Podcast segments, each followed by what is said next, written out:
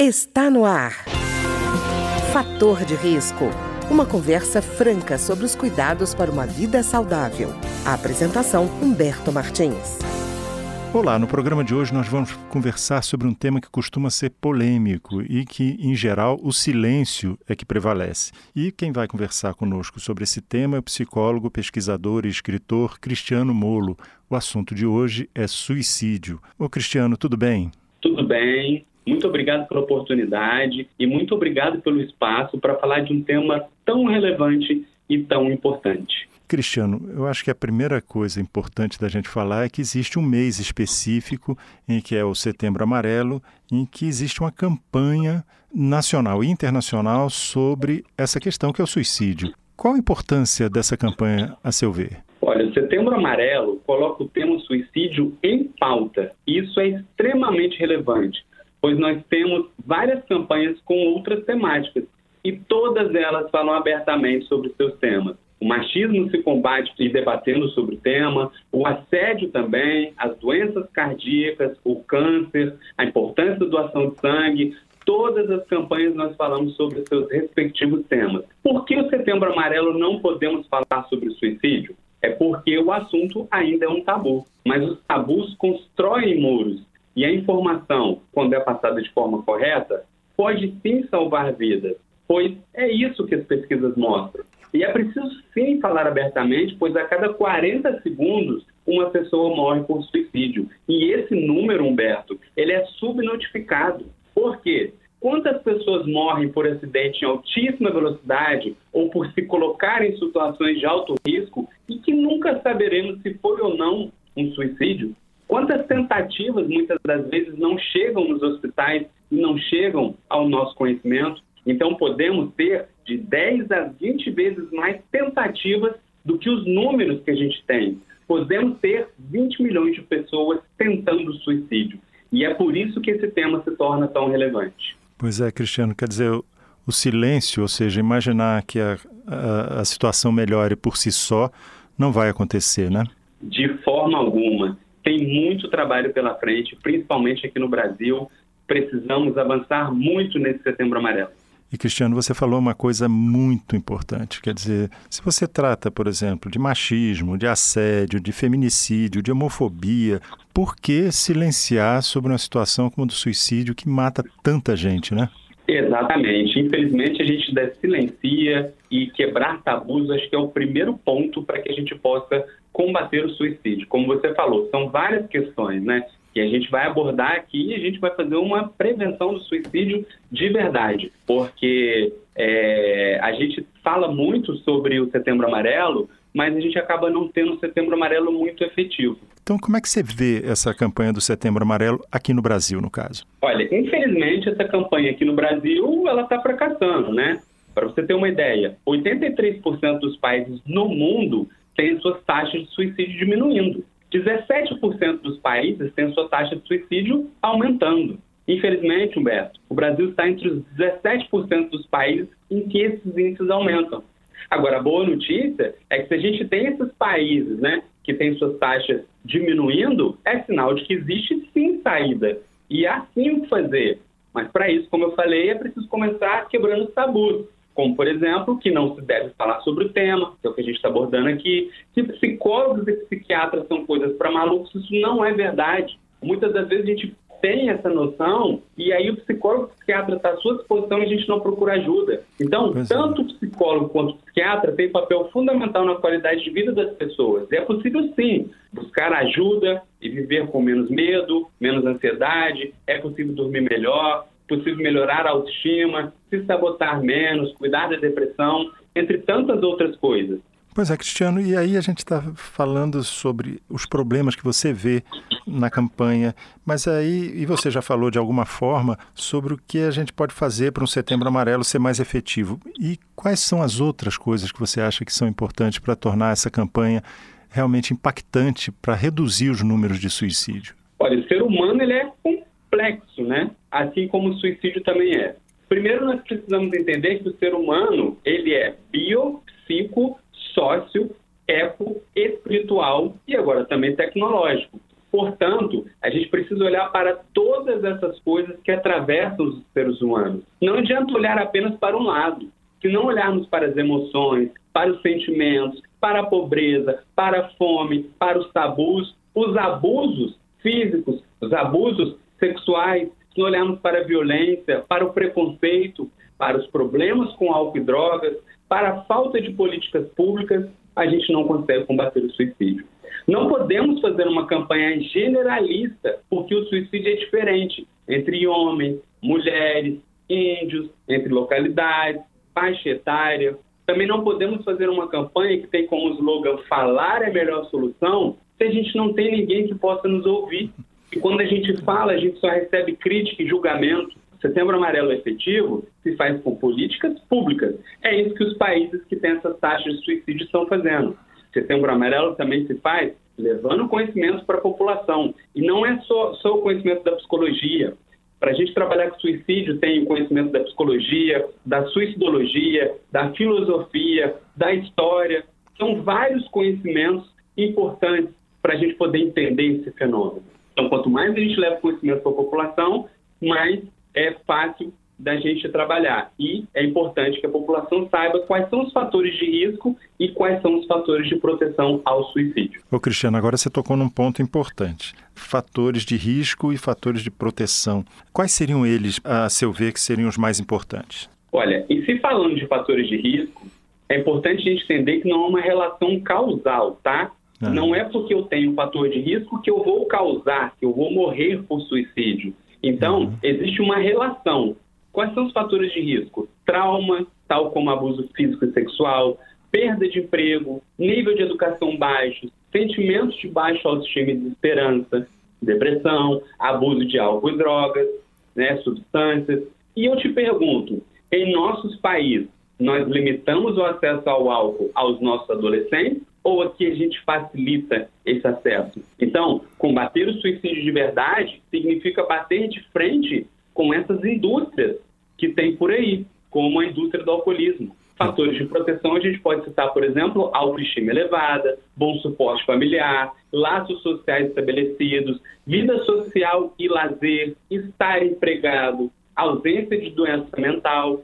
O Brasil é um dos países mais depressivos e ansiosos do mundo. E como ter uma vida social e lazer em lugares em que há violência ou desemprego? Por isso a importância de pensarmos em políticas públicas.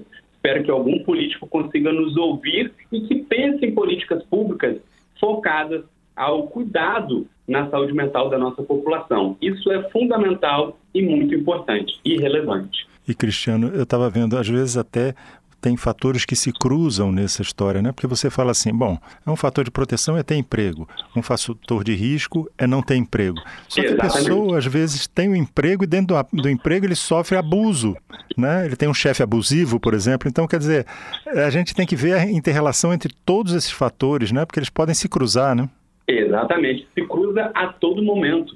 Uhum. Mas é importante a gente entender aquilo que eu falei. Não é que um causa o outro, uhum. mas ele se relaciona. É como se fosse um divórcio que às vezes acontece por um fator.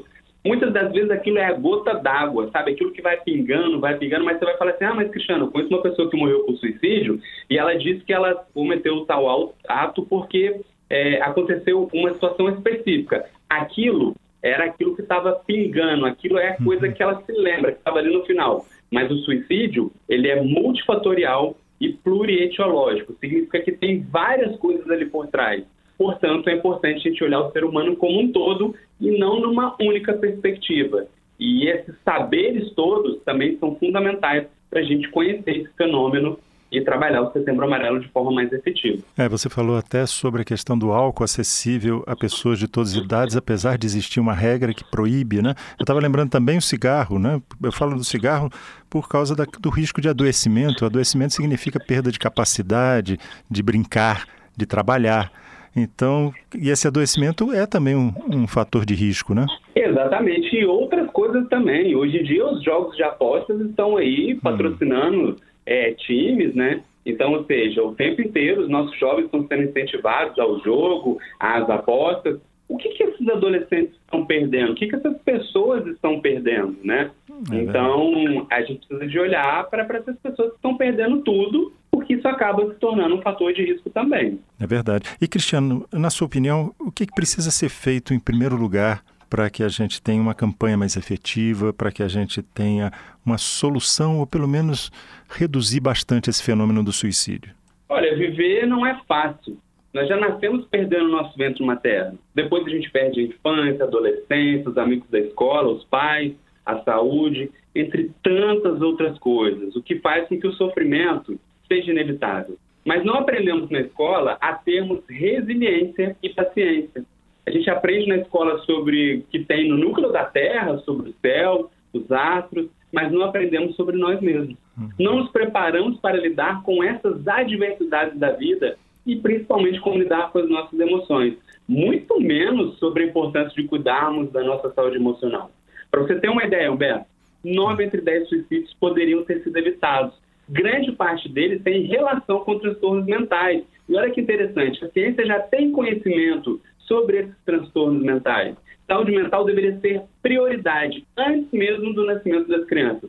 A saúde mental das mães também deveria ser uma prioridade para uma gestação saudável, que deve ser priorizada por toda uma vida. Então tem que vir lá de trás. Quando os casais se conhecem, já tem que pensar em saúde mental. Está na gestação, pensar em saúde mental. Aquela criança vem, prioridade de saúde mental. Mas enquanto a gente não prioriza a saúde mental, enquanto a gente acha que isso é frescura, que depressão é bobeira, que isso daí é, é mimimi, infelizmente a gente está indo para o caminho contrário e a gente tem um grande problema aí, que é o índice de suicídio cada vez mais aumentando. Pois é, Cristiano, e você falou uma coisa muito importante, que é assim, todo mundo falando sobre suicídio, mas ninguém disposto a ouvir a pessoa que corre o risco de se suicidar, né?